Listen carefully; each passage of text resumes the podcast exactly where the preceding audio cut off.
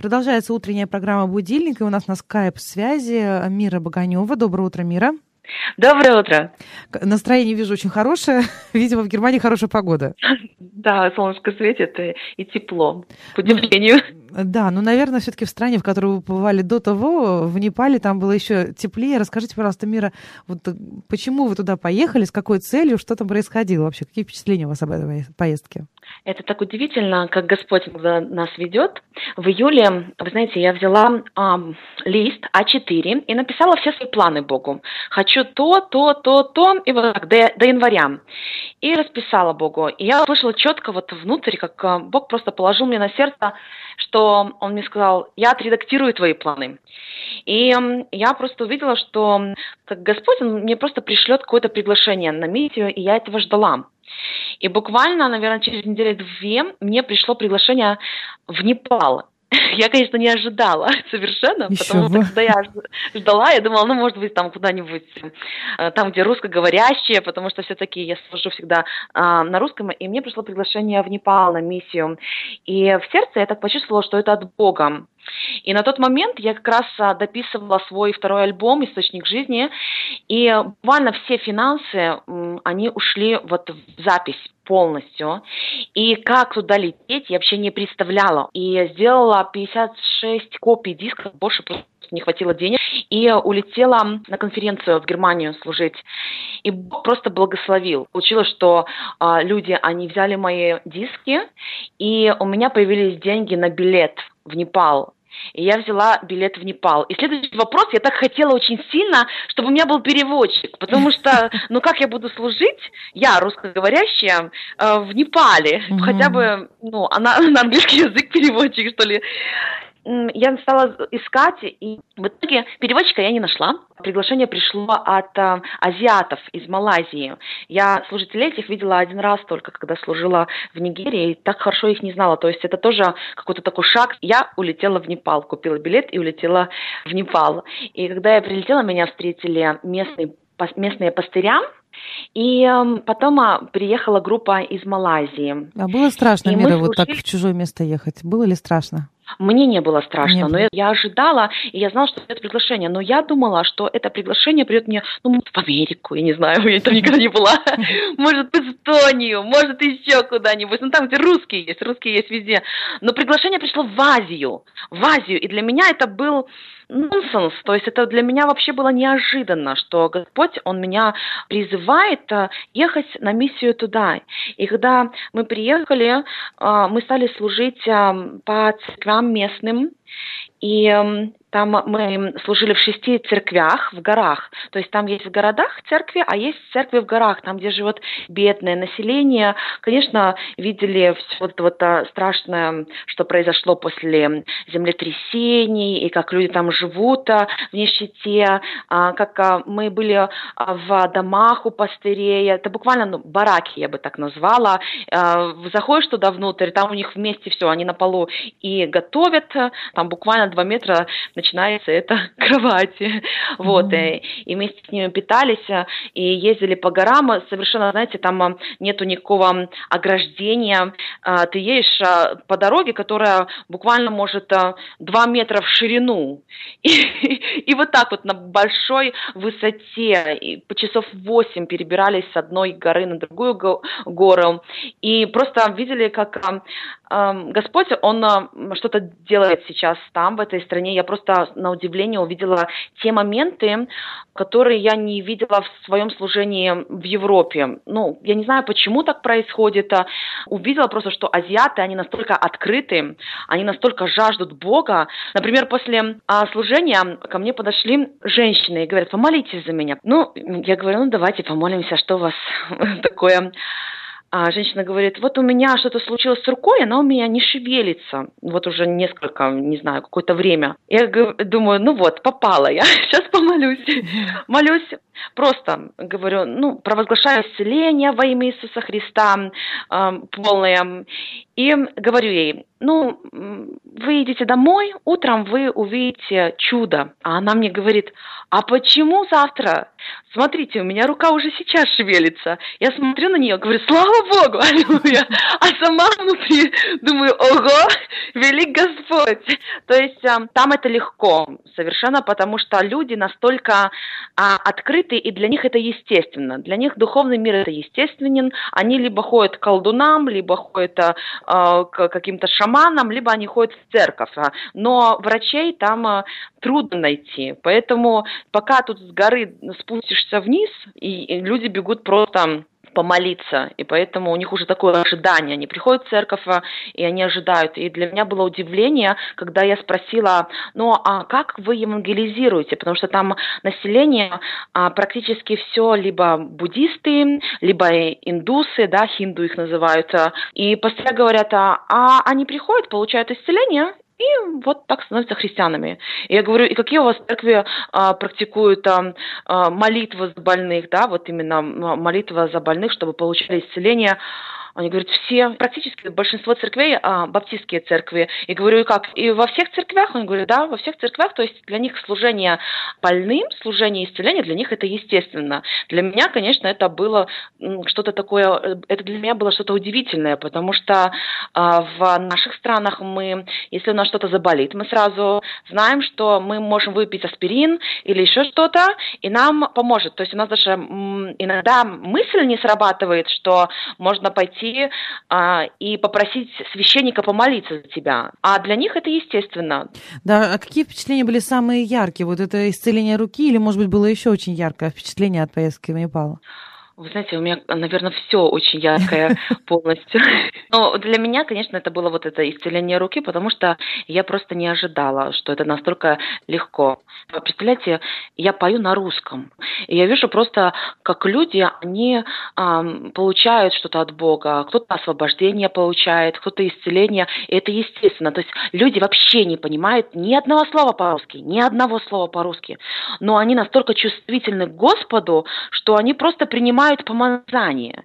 И настолько легко служить, я даже не ожидала. Я думала, Господь пошлет куда-нибудь в русскоговорящую, да, церковь. Mm-hmm. А Он взял и послал меня в Непал к людям, которые даже по-английски э, большинство не разговаривают, они говорят на непальском. То есть они твои песни, они даже тебе и не понимают, но они просто ожидают э, получить э, что-то от Господа. И это удивительно, конечно, наблюдать. Ясно. Ну и после Непала э, возвращаться в Европу было сложно или после Непала была еще какая-то поездка по Азии?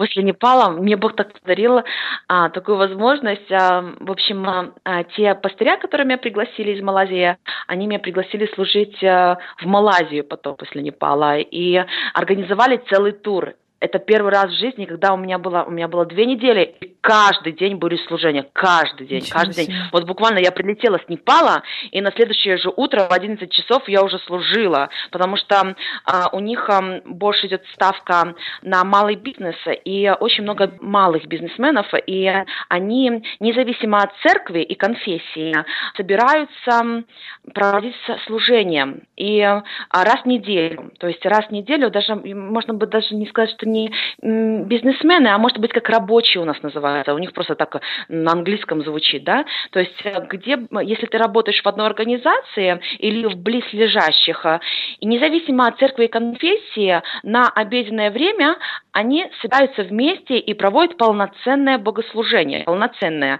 независимо от э, того, в какую церковь входят.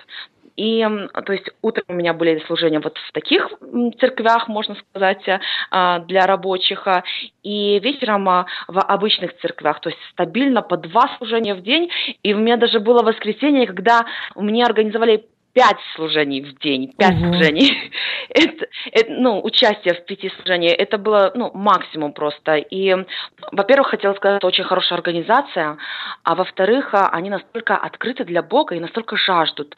Кто я такая, а ты меня послал к азиатам, петь на русском языке, они ничего не понимают, но они получают, они получают исцеление, они получ... переживают славу Божию. А самое интересное, они меня просили еще иногда ну, говорить словом, и я на своем ломаном английском говорила слово, и потом они просили молиться. И я тако, под таким впечатлением переехала с Азии, что я подумала, Господь велик. Просто я такого никогда нигде не видела именно эм, в моем служении.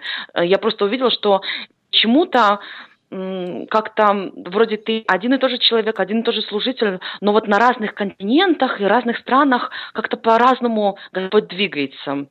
Это удивительно, очень интересно слушать, потому что я сама от Азии очень далеко и мысленно, и по опыту своему тоже никогда не бывала там.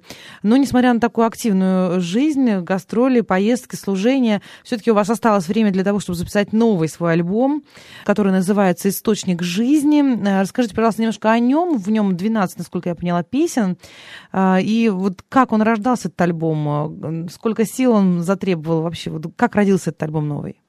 Я его писала три года, и, как всегда, э, каждая песня и каждые слова – это не из-за того, что я хотела написать, я просто переживала общение с Господом, да, и вот э, из, исходя из э, личного общения с Господом, из этих переживаний рождались эти песни. Я написала прямо на обложке «Вдохновитель музыки и слов Дух Святой», потому что это действительно его работа. Я никогда не думала, что я буду петь, буду выпускать альбомы, что я буду координировать фестивали международные, что я буду петь на многотысяч, многотысячных стадионах. Я никогда этого не думала. Никогда. У меня была мечта, я хотела стать программистом, когда я была подростком. И когда Господь мне сказал идти в музыку, я плакала, я не понимала.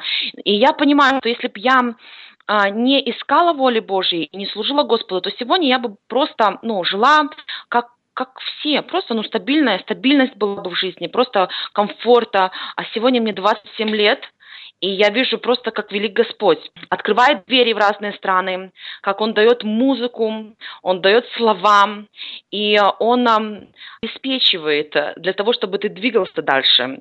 И этот диск, он называется «Источник жизни», потому что я где-то весной, когда разговаривала с Богом, просто молилась, и Господь положил мне на сердце и сказал, я твой источник жизни. И вы знаете, для меня настолько стало откровением, Альбом называется «Источник жизни», в нем 12 композиций. Две рождественские, есть а, блок а, прославления, поклонения, а есть просто переживание души. Вот. Я-то поняла, что и слова, и музыку написали вы сами. Да, да, угу. я всегда пишу Отлично. слова и музыку. Сама. Ну и, наверное, как э, среди детей очень сложно выделить э, любимую, так, наверное, из этих 12 композиций сложно сказать, какая самая близкая, но, может быть, все-таки есть такая самое близкое. Вы знаете, очень, все, очень сильно всех люблю, очень сильно. А, все свои песни очень люблю. Они все отражают мое, мое сердце. Но я считаю, что я не знаю даже. Вот. Я очень люблю петь «Величие Твое предо мною», потому что это, знаете, это как а, Моисей, он сказал, что я не пойду, если ты не пойдешь передо мною. То есть так важно видеть, как Господь идет перед тобой, действительно двигаться за Господом и видеть Его всегда перед собой, смотреть на Него и фокусироваться на Нем. А, поэтому мне, я очень люблю, вот если меня приглашают служить, начинать служение с песни «Величие Твое». А вот последняя песня «Милость Твоя», мы ее сейчас услышим как раз по окончании интервью, она э, такая начинается спокойно, а потом продолжается в таком уже бодром темпе. А вот э, почему закончили вы этот диск именно вот такой бодрой песней и вот с таким названием?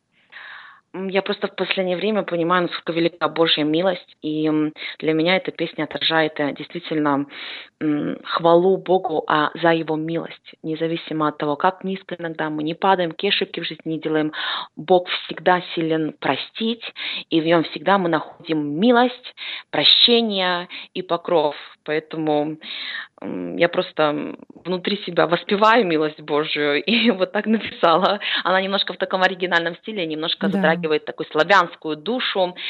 И, и я думаю, что если Господь позволит, что когда-нибудь я сделаю клип на эту песню, очень хотелось бы. Да, я тоже согласна, мы ее сейчас услышим. Ну и когда выйдет э, уже в продаже этот альбом, или он уже в продаже, и где можно будет его приобрести, или хотя бы поискать информацию о нем? Я хочу в ноябре выставить его в iTunes. В iTunes он будет в ноябре. А пока что он только у меня, поэтому только связываться со мной, а так в iTunes будет с ноября. И как с вами связаться, чтобы заказать альбом? Значит, а, можно либо просто в Фейсбуке Мира Баганева, либо на e-mail um, m.mira.собакабк.ру, либо WhatsApp плюс 375 292 41 85 54. Угу. Хорошо, спасибо большое, Мира. Пускай Господь благословляет и дальше в путешествиях, в служении Ему. Пускай не только через вас благословляет людей, но также и вас наполняет, чтобы вам было из чего уделять людям пришедшим послушать Слово Божие, пришедшим присутствие Его. Спасибо за ваше время, за ваше благословение в виде диска, песен, которые наши слушатели уже смогут услышать в эфире. Спасибо большое. да. С Богом. С Богом. Напомню, что у нас на скайп-линии из Германии была Мира Боганева, и мы заканчиваем наше интервью песней под названием «Милость твоя».